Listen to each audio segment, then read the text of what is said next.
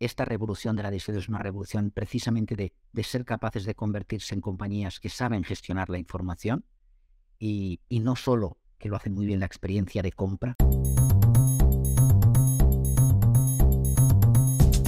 Bienvenidos a, POS Talks, el primer podcast de gran consumo en España. Hoy nos acompaña, tenemos el gusto de que nos acompaña José María Bonmatí, director general en ICOC, eh, un reconocido profesional del sector empresarial y de, nuestra, de la distribución en España. Eh, actualmente es el director general de ICOC, una de las principales asociaciones nuestras.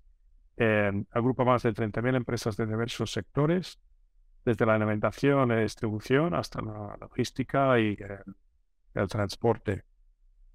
por lo que sé de primera mano, José María, eres un destacado defensor de la colaboración entre las empresas y seguir trabajando por la mejora de la cadena de suministro, además de dar importancia a la innovación, la sostenibilidad del mundo empresarial. Em, y, bueno, pues es un gusto tenerte aquí con nosotros, José María. Eh, bienvenido. Muchas gracias. Bienvenido, José María. Y, nada, nos gusta empezar siempre a nivel personal, eh, conocer un poco cuáles son tus pasiones y cómo te han llevado hasta donde estás hoy en día. Entonces, cuéntanos un poco sobre esto. ¿Cuáles son tus pasiones a nivel personal, profesional y cómo, cómo te han llevado a, a ser director general de, de ICOC? Bueno, lo primero, desde el punto de vista profesional, yo creo que mi, pasión, y yo creo que demostrada en, en, este concepto de, de, del One Government, digamos, es empezar en una organización donde la esencia es, es construir, es tratar de, de encontrar puntos de colaboración y poner el foco precisamente en lo que une, en este caso, a los que componen la cadena de valor y ser capaz de transmitir eh, confianza y credibilidad en nuestra organización. Y yo creo que a nivel personal, a, mí me encanta, lógicamente, pues la familia, los amigos, el viajar, pero básicamente eh, yo siempre he pensado que algo muy, importante también para un directivo, para un líder, es también ligarlo con, con la parte física y con el deporte. ¿no? Entonces a mí siempre me ha gustado mucho hacer deporte, tengo la suerte de, correr unas cuantas maratones, de, jugar a, desde equipo, a jugar a, ahora con la raqueta, que es donde me desenvuelvo bien, ¿eh? pero, pero la bicicleta, todo lo que suponga un esfuerzo, sobre todo pensando en, en el largo plazo, ¿no? lo que es lo que implica ir en, en el mundo empresarial de una, de una maratón. Mirando hacia atrás y, pensando un poco en tus días en, en tu etapa de formación, Ah, te quería preguntar sobre el papel que juega eh, pues justamente la formación del mundo empresarial eh, y el, rol que tienen las escuelas de negocios en formación de los futuros líderes eh, en España. Pues, pues muy importante, ¿no? Porque no podemos pretender que solo con la formación que recibimos en, en la universidad, en mi caso en económicas o después en el máster, te va a permitir tener una vida profesional de, de 30 a 40 años. ¿no? Es, por lo tanto, es imprescindible en un entorno que cambia tanto, donde las vidas profesionales serán eh, largas y cada vez precisamente hablamos de, esa incertidumbre que nos hace ser mucho más ágiles, no, no pensar que nos tenemos que reinventar y que formar continuamente. Y ahí las escuelas de negocios son las que permiten precisamente acercarnos a esa nueva realidad. ¿no? Eh, yo lo hice primero en el, en IES y después en, en dos ocasiones en, en, en San Telmo Business School, que es quien de alguna forma en el mundo de los sectores de, gran consumo y de alimentación está más cerca y con una producción de, casos eh, enormemente actuales, y que eso es lo que te permite precisamente pues estar siempre al día. Con lo cual es imprescindible esa formación continua y, si es posible, en escuelas de negocio del máximo nivel, con los mejores profesores y con la capacidad de investigar y apretar contenidos. Y dentro de tu carrera en, en ICOP, cuéntanos cuál, cuál es tu mayor logro, de qué te sientes más orgulloso. yo me siento muy orgulloso precisamente de que, de que España, dentro de la colaboración entre fabricantes y distribuidores, sea algo atípico. ¿no? Eh, cuando en nuestro consejo se despiden algunos de los de las personas que han formado parte de compañías multinacionales como, como Nestlé, como Unilever, como, como Carrefour, muchas veces lo que dicen es, oye, me ha encantado estar en este consejo porque esta es una organización única que habéis sido capaces de precisamente crear una organización donde hay una fuerte competencia entre los componentes, entre fabricantes y distribuidores, pero también entre la propia empresas de distribución, pero también ser capaces de crear un marco para poder colaborar. Yo creo que haber sido capaces precisamente de, eso en un mercado tan, tan competitivo y tanta dificultad a veces de, de ver esa, esa parte en la que tenemos que colaborar, pues yo particularmente es de lo que me siento más satisfecho. Creo que ni siquiera al inicio de esta entrevista eh, te hemos preguntado cómo, cómo empezó ICO. Cuéntanos quizás eh, uno, unos puntos sobre la historia, porque tú has estado durante muchísimos años eh, aquí presente y, seguramente lo, lo, podrás contar mejor que, muchas otras personas.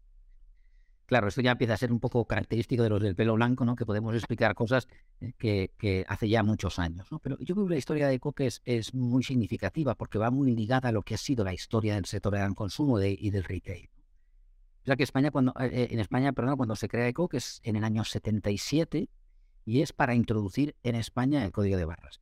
Pero se hace sin una necesidad real, porque en Estados Unidos, y ahora este año celebramos en el 2023 los 50 años de la creación de, de nuestra organización en Estados Unidos, que en aquel momento se llamó UCC, que es la creadora del código PC, y nosotros en Europa empezamos en el 77 con el código. Y por lo tanto, ECO se crea solo para introducir en España ese código de barras. Yo creo que lo que a partir del 81, que es cuando realmente se inicia la actividad de ECO, supieron ver algunos empresarios y las personas que en aquel momento pues empezábamos a unirnos al proyecto, yo me incorporo como director general en el 87, es ser capaces de ver que el código de barras había sido la razón para que la fabricación, los creadores de los productos, los fabricantes de marca y la distribución pudieran coincidir y por lo tanto ser capaces de encontrar otras formas de colaborar y de hacer más eficiente la relación, cómo sacaban del sistema costes que no aportaban valor, pero también cómo de alguna forma creaban oportunidades de hacer crecer también esa aportación de valor al consumidor. Con lo cual, digamos, nosotros empezamos con algo muy operativo, que es el código de Navarras, y gracias precisamente al compromiso de los fabricantes, de los distribuidores y a todas las personas que han pasado a lo largo de este año, hemos sido capaces de crear una organización con un ámbito de actuación pues muchísimo más amplio. Siendo director general desde el año 87, creo que nos acabas de decir, tienes que haber visto mucho pasar eh, por delante, ¿no? Y en temas de evolución del sector, distribución y gran consumo en España. Cuéntanos un poco cuáles son los grandes cambios que más te llaman la atención, que te vienen a la mente.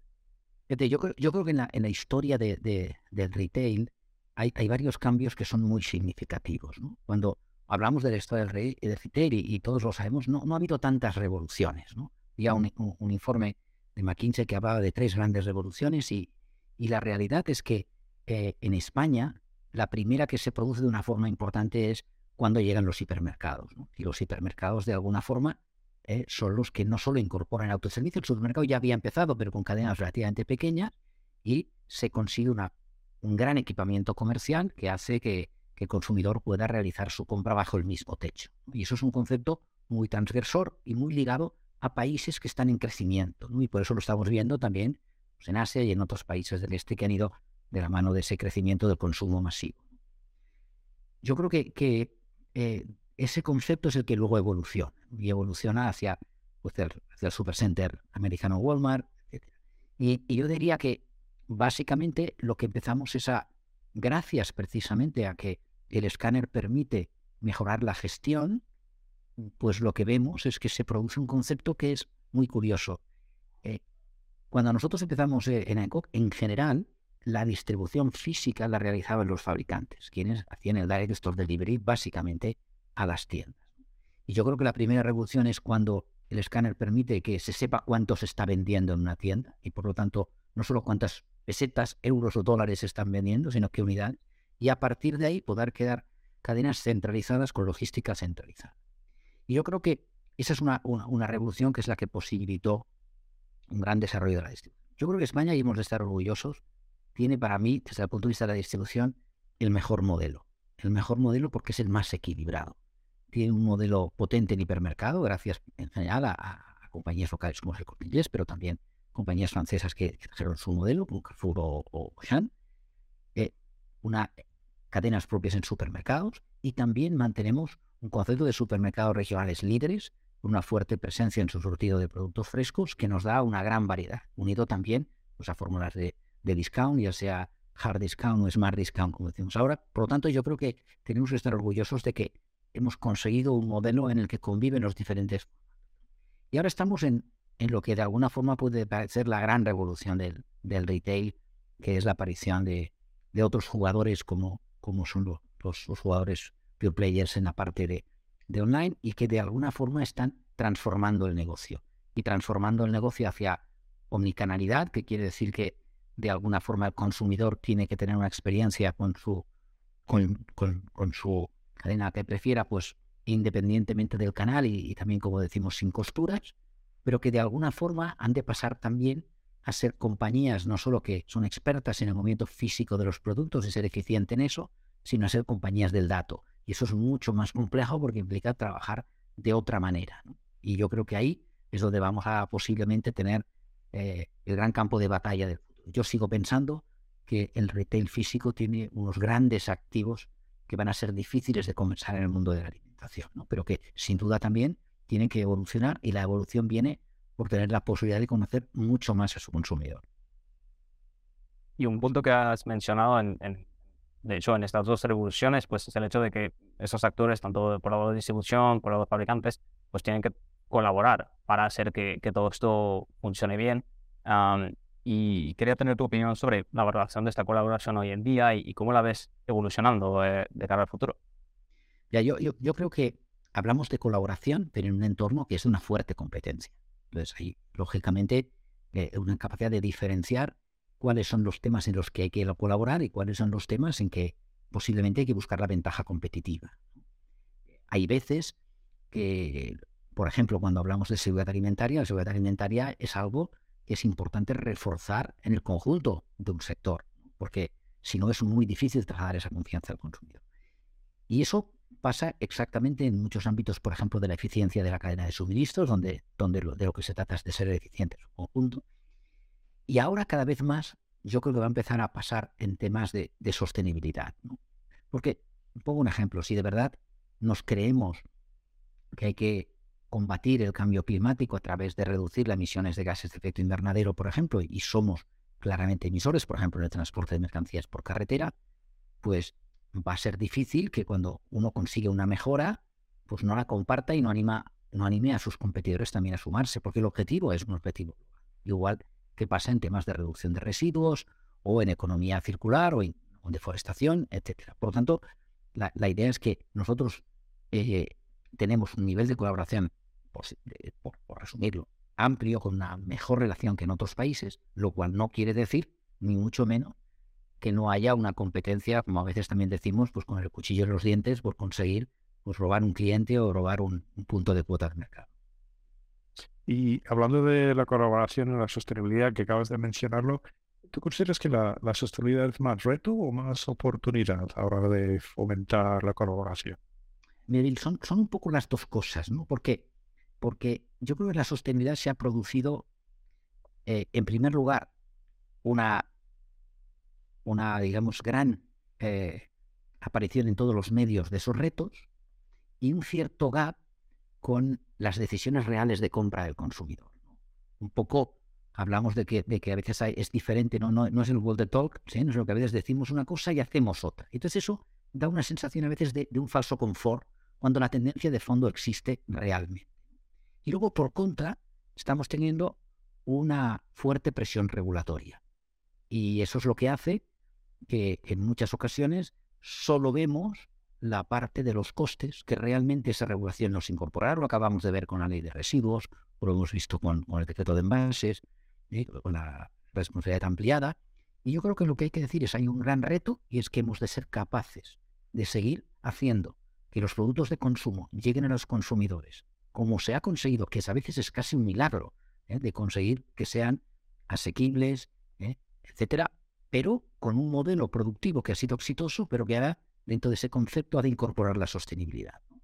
Y a veces, pues no es fácil porque hemos sido todos muy intensivos, pero que en el fondo también son los que han garantizado una alimentación, por decir de alguna forma, barata para el consumidor.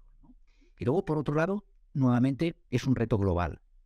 Nosotros, cuando hablamos de, cadenas de suministro, y pues tenemos que vernos a nosotros, pero también hemos de entender el contexto en el que está y no lo podemos solucionar eh, solos. Y yo creo que eso es otro de los grandes retos. Hemos construido cadenas muy globales y por otro lado también, si no son así, tampoco ayudaremos al desarrollo de países que lo necesitan. ¿no? Si solo la consecuencia de eso es hacernos cada vez pues, más pequeños y mucho más digamos, aislados del resto. Con lo cual no es una crítica globalización, de mucho menos, pero sí, por decir de alguna forma, un reto. Y luego es una oportunidad precisamente en identificar que hay consumidores que son sensibles a determinados aspectos. Sí que es verdad que la sostenibilidad en general es un concepto demasiado amplio y el consumidor, al menos a mi juicio, se mueve mucho más por cosas concretas. El plástico, eh, eh, eso, la, la, deforestación y más por este concepto de campaña. Y eso es lo que a veces hay que, hay que ser capaz de conectar. Pero si conectamos con consumidores preocupados por, igual que por la salud y el bienestar, pues también por la sostenibilidad, pues seguro que hay una oportunidad de trasladarle dentro del plato del valor atributos por los que antes a lo mejor el consumidor no estaba dispuesto a pagar y ahora sí lo está. Lo hemos visto, por ejemplo, en algunos temas de bienestar animal, pues en el caso de los huevos, otros Otro reto que, tienen fabricantes eh, estos años que, hemos visto crecer, digamos, también los surtidos, hemos con gamas muy amplias a nivel de segmentación. Eh, vemos ahora que con la tendencia ahora con, por parte de los fabricantes es, tiene un poco a reducir. ¿Cómo ves tú un poco este juego de de la segmentación eh, a, nivel de los fabricantes, si, ¿cómo, ¿cómo, lo vamos a ver evolucionar con, un poco esta inflación que tenemos ahí latente? es, es, un entorno difícil también a, nivel de, gestionar estas tendencias de, consumidores, ¿no? Totalmente, ¿no? Yo, creo que como siempre eh, pasamos una época de, posible, de, mucho lanzamiento de nuevos productos donde básicamente hipersegmentas y eh, en los momentos en que, como bien decías, eh, por un lado, la distribución, sobre todo la distribución física, racionaliza su surtido y por otro lado, desde el punto de vista de costes, las compañías lo que tratan es de decir, oye, si yo tengo un portfolio de X marcas, de X productos y tengo que ponerle recurso a todos, no puedo hacerlo y en el momento en que he tenido un incremento de costes muy importante, lo estamos viendo con proyectos Nestlé Tasti, eh, otras compañías, en, decir, tengo que racionalizar mi surtido, no solo por reducir de costes, sino también por poder focalizar mi esfuerzo en aquellos productos que tienen, aquellas marcas que tienen más potencial. Con lo cual, yo creo que eso a veces, eh, bueno, pues vamos para un lado y luego para el otro. Yo coincido con que ahora está tocando un poco racionalizar y poner los esfuerzos en aquellas marcas que tengan más recorrido. Yo creo que eso es, tiene lógica. La única parte que, que hay que ir con cuidado es que no sea un freno a la innovación y al lanzamiento de productos que sí crean valor y desarrollan las categorías. Mencionaste antes que con, la implantación del uso de los escáneres aumentó muchísimo eh, la cantidad de información y los datos. Nos gustaría también hablar contigo de, la tecnología eh, y cuéntanos hoy un poco cómo, cómo están utilizando las empresas el Big Data, la inteligencia artificial, la automatización, y, cómo está impactando en la cadena de suministro, los, la distribución, los fabricantes. Háblanos un poco en ese sentido de lo que estás viendo. Mira, yo, en general aquí soy, aquí sí que claramente pondría lo de reto. Yo, yo creo clarísimamente que esta revolución de la distribución es una revolución precisamente de, de, ser capaces de convertirse en compañías que saben gestionar la información y, no solo que lo hacen muy bien la experiencia de compra y toda la cadena aguas arriba. Eso es fundamental desarrollarlo porque los nuevos competidores sí vienen de ese lado, de la parte de la tecnología y del dato, y por lo tanto, de alguna forma, si nos apalancamos en ese gran conocimiento de la experiencia física, de, toda, de todo lo que rodea una experiencia, pero además somos capaces de tener información de cliente, de hacer las ofertas adecuadas, de conocer mejor las tendencias, etcétera, yo creo que es la revolución. Ah, yo diría que estamos todavía en una etapa muy incipiente en origen del dato. Como sabéis, en la distribución se ha utilizado fundamentalmente ligado a las tarjetas de fidelización, pero con una, digamos, un scope un poquito reducido de básicamente pues alguna promoción, etcétera, pero eh, la realidad es que las compañías, yo Carrefour, por ejemplo, está haciendo un tremendo esfuerzo, líder también con, con la parte digital, es porque realmente el potencial de ser capaz de optimizar cada una de las experiencias de compra de los consumidores es enorme, con lo cual posiblemente además es un terreno de alianzas, lo estamos viendo con grandes compañías americanas también, que buscan precisamente en la tecnología una alianza porque las digamos, los competidores no siempre son solo de un único sector. Pues el que compite en el retail físico, luego está eh, compitiendo en el cloud con otra compañía y por lo tanto ahí hay muchas posibilidades de alianza y lo estamos viendo pues con, Google o con Microsoft o compañías de este estilo. Y, desde esa perspectiva del reto tecnológico, ¿cuál es el rol de, de ICOC? ¿Cómo, ¿Cómo ayudáis a vuestros socios a, hacer frente a este reto o, darle por lo menos eh, tener un rol informativo? ¿Cuál es ahí un poco vuestro papel? Bueno, como bien dices, hay varios roles, ¿no? Hay algún rol en que nos toca un papel protagonista. Por ejemplo, nosotros todo lo que implica lo que llamamos el sistema de identificar, el capturar información y el compartirla es nuestro core. Lo que era el sistema de identificación y de captura, que era el código de barras, pues lo que está pasando ahora es que el futuro va a venir por otro tipo de sistemas de simbología que, que nos permitan tener más información. Por ejemplo, cuando el código de barras se, inventa ese famoso chicle de Wrigley que se lee en Kroger ¿eh? en el año 74, porque se inventa en el 73, pero fue en el 74, pues lo único que se pretendía es saber qué producto pasaba y poder acceder al precio para facturar y tener nada más. Hoy hay mucha más información que se puede captar, pues el lote, o la fecha de consumo, o un recall cuando interesa, o, o trazabilidad, o incluso eh, control de, las falsificaciones. Hay muchísimas aplicaciones y por lo tanto necesitamos un sistema que pues estamos viendo ya pues en Inditex, en Mango, en Corte Inglés, utilización de la radiofrecuencia, también en determinados sectores donde hay una necesidad de visibilidad del inventario. Esa parte nos toca liderarlo a nosotros y con cualquier sistema. Y luego, otra parte que para nosotros es muy relevante es cómo somos capaces de compartir información. Hasta ahora, la parte que nos tocaba liderar es cómo compartimos los ficheros maestros, ¿no? Pues cuál es la información a intercambiar para poder transaccionar, pues cuántas unidades lleva una caja, cómo se llama el artículo, cuánto pesa, cuánto mide. La segunda es cómo somos capaces de intercambiar información que necesita el consumidor para comprar, porque la podemos que poner en las webs, la información nutricional, las fotografías, los vídeos. Y cada vez, y eso lo tenemos a través de varios servicios, hay hay Media, pero en el futuro también tendremos que incorporar mucha más información a intercambiar, por ejemplo, en sostenibilidad, huella de carbono, eh, determinadas certificaciones. Y es lo que nosotros llamamos el, eh, el Digital Passport, ¿no? Que van. Y eso lo que quiere decir es que cada vez va a ser necesario también plataformas para compartir información a lo largo de toda la cadena. Y luego, como decía, el siguiente reto es doble. Por un lado, como voy a necesitar más datos, voy a necesitar desarrollar mucha inteligencia para ser capaz de trabajar esos datos porque es la única manera de, convertirnos en una compañía que usa esa información realmente para mejorar la experiencia de del consumidor.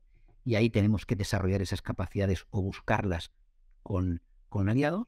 Y luego también, igual que en retail ha puesto muchos medios, por ejemplo, en el control de la prevención de la pérdida desconocida, toda la parte de swing de, o de los prevention en tienda, te aparece la ciberseguridad ahora. ¿Cómo te conviertes en un gran usuario de datos, pues también tendrás que aprender a cómo yo protejo esos activos que antes no eran importantes, ya o por temas de privacidad o por otras razones, pues necesito proteger. Con lo cual, ahí la tecnología nuevamente va a jugar un papel clave.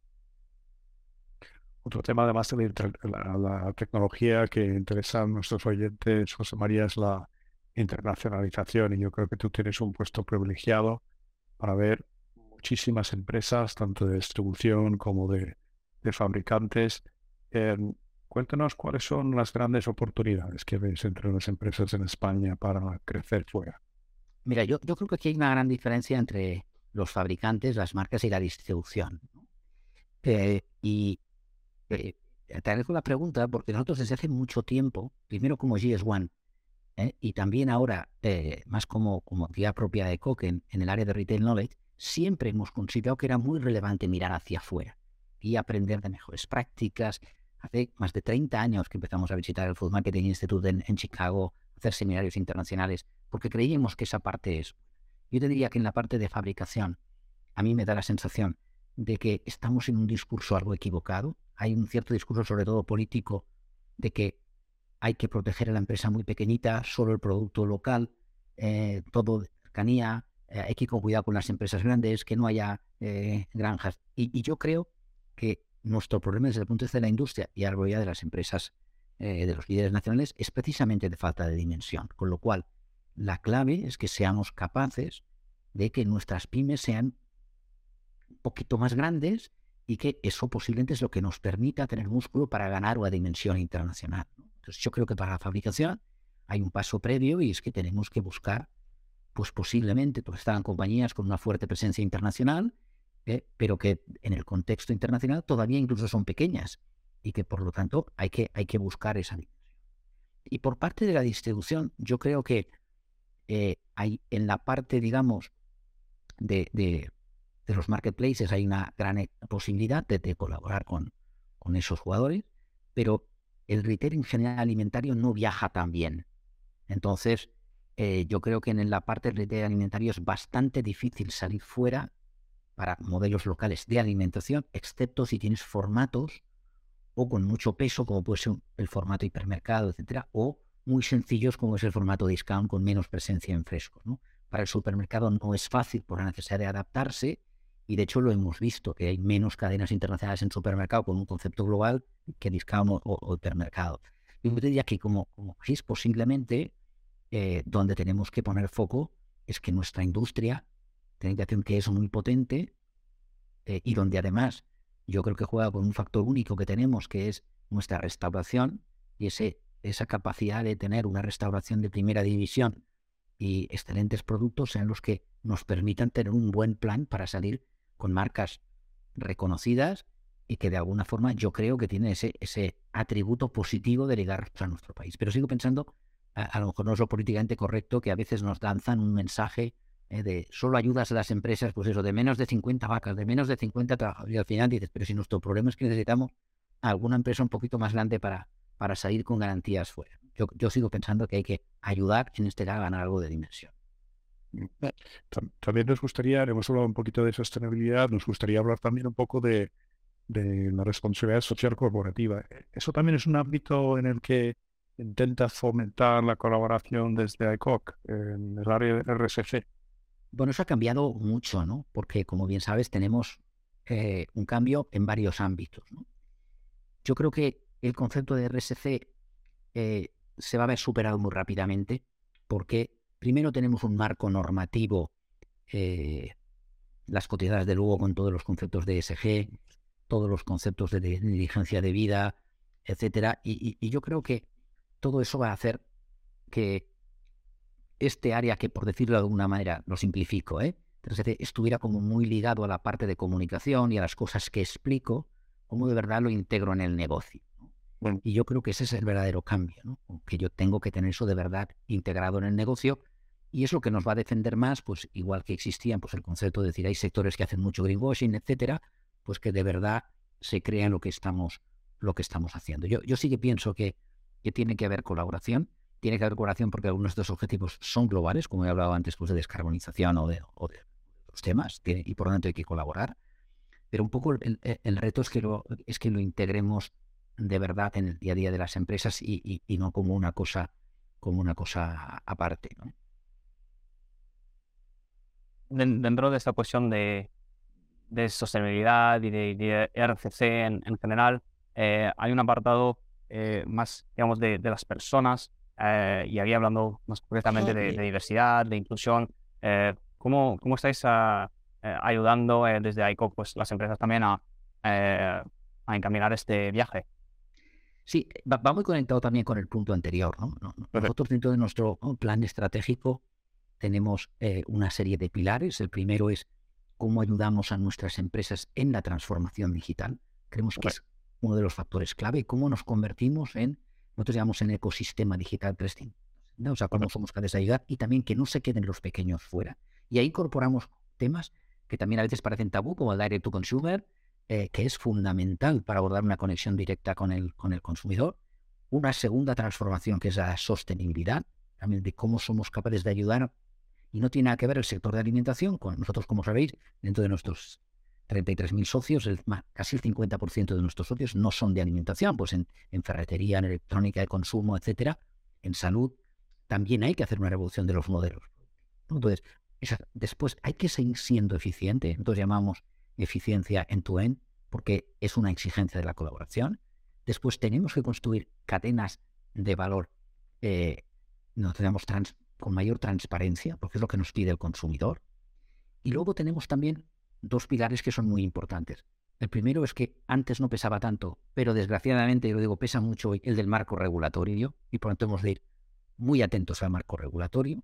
Y precisamente el quinto lo, hemos centrado en lo que llamamos empleabilidad, diversidad, un poco el tema de las personas, en cómo somos capaces como sector primero de ser más atractivos para la atracción de talento, ¿eh? porque en muchas ocasiones eh, nuestras compañías eran pues, casi primeras opciones de la gente que salía y ahora en estos momentos pues, hay sectores que pueden parecer más atractivos. Y nosotros creemos que tenemos un sector muy atractivo, con mucha diversidad de puestos de trabajo, con mucha capacidad de desarrollar carreras profesionales, tanto en la industria como en la distribución, y tenemos que hacer eso. Tenemos el reto también de ser más diversos, por ejemplo, nosotros mismos siempre lo intentamos en nuestros eventos, etcétera, pero creemos que, por ejemplo, en el tema de diversidad de género tenemos que mejorar claramente como sector y especialmente en algunas, en algunas áreas, porque es, sino una pérdida de posible competitividad para nuestras empresas y nuestro sector. Y luego, conectando los dos, un tema y respondiendo también a la pregunta de Bill, también no nos olvidemos que si no abordamos de verdad la sostenibilidad y todos los temas de RSC en este concepto de también de, de SG más amplio, etcétera, perdemos atractivo también como fuerza empleadora. O sea, la gente joven también quiere trabajar en compañías no solo que facturen mucho y que tengan muchos resultados, sino que tengan un propósito claro y que hagan las cosas bien. Y eso también, y si eso le añadimos luego que precisamente fruto de que gran parte del dinero que se invierte viene de fondos de pensiones, etcétera, los propios fondos incorporen criterios de estos dentro de a la hora de seleccionar en qué compañías invierten o compañías no invierten, todavía será mayor. Con lo cual, al final, parecen unos pilares que van, o que son silos que están separados, pero están muy conectados todos. Estás tocando un poco el tema del, reto del talento, ¿no? Que como ejecutivos, eh, yo creo que todos eh, nos damos cuenta que, que todas las grandes oportunidades y muchas veces los problemas que tenemos depende de temas de, personas. Entonces, las últimas preguntas que queríamos hacer, Stan y hoy es, háblanos de cuál es el mayor desafío que, percibes en las empresas hoy en día en, España y, y si, si, te atreves, haznos alguna sugerencia para, para. Claro, mira, nosotros precisamente tenemos un comité de recursos humanos y varias actividades eh, en el ámbito de los recursos humanos y el talento, ¿no? Yo te diría que el primero, lo comentado, era cómo, eh, como empresas de, marcas, de productos de consumo y de, de retail, somos capaces de ganar atractivo frente a otros sectores, ¿no? De qué manera, por decirlo de alguna forma, sectores como, como tecnológico o incluso las propias empresas de startups pequeñas ah, tienen más capacidad de atraer. Por lo tanto, tenemos que ganar explicando mejor nuestro sector. Después, tenemos que reducir un poco el gap que existe entre lo que nuestras empresas demandan y lo que sale, digamos, de las universidades, de las escuelas. Y a veces eh, nosotros estamos haciendo más de 200 sesiones en universidades, tenemos convenio con más de 50 universidades para realizar sesiones en, las universidades y que conozcan muchas veces eso antes de salir. Llevamos ya casi 10 años dando premios a los mejores trabajos de, fin de grado, de másters, en ámbitos como el marketing y, el área comercial, como la tecnología, la logística. Eh, estamos, gracias al apoyo de varias de nuestras empresas, consiguiendo eh, también eh, becas, apoyos, contratos en prácticas para fomentar eso. Y, luego, yo creo que también hay que, y, lo comentabas muy bien, lo decías, hay que seguir impulsando la formación de esa gente porque no podemos pensar que con la formación que nos traen van a y después nosotros hemos puesto mucho foco en lo que llamamos eh, en el concepto de formación dual, también porque creemos que parte de ese gap lo podemos solucionar eh, precisamente gracias a la formación dual. Piensa que hay un tema curioso. Eh, cuando hablamos en Estados Unidos de, de, la gran renuncia y de conceptos estos, yo creo que uno de los temas que sorprende es que precisamente nos estemos encontrando, evidentemente, con un problema de talento arriba, en cuanto a capacidad de atracción y que quieren otras cosas y por lo tanto de volvernos compañías más atractivas. Y en la parte de los trabajos más base también con falta de personal. Ahora dedicamos mucho tiempo, incluso en un último consejo hablábamos de la escasez de conductores. Nos faltan conductores. Pero es que hay supermercados americanos que le faltan reponedores.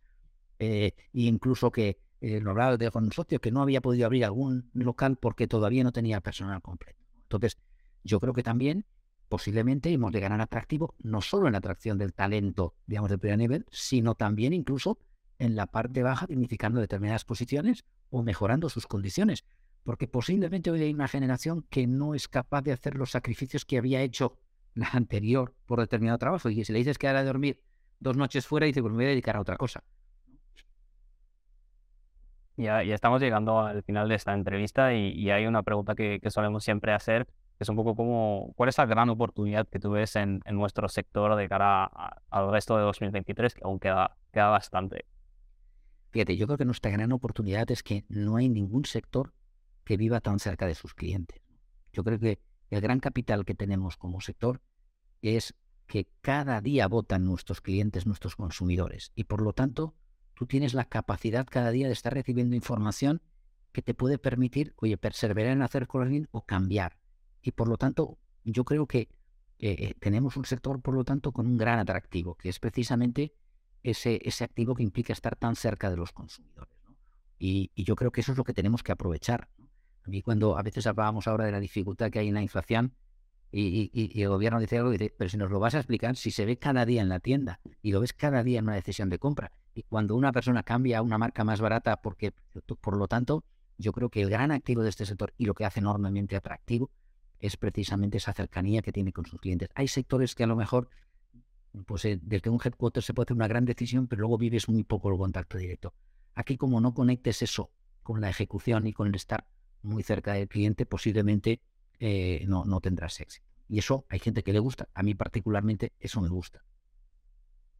Pues nada, José María, pues nos encantaría seguir escuchándote. Estamos muy agradecidos del tiempo que, que nos has dedicado y también estamos muy agradecidos del trabajo que haces desde ICOC. Eh, estás bienvenido aquí con nosotros siempre y ha sido un placer. Muchísimas gracias a los dos.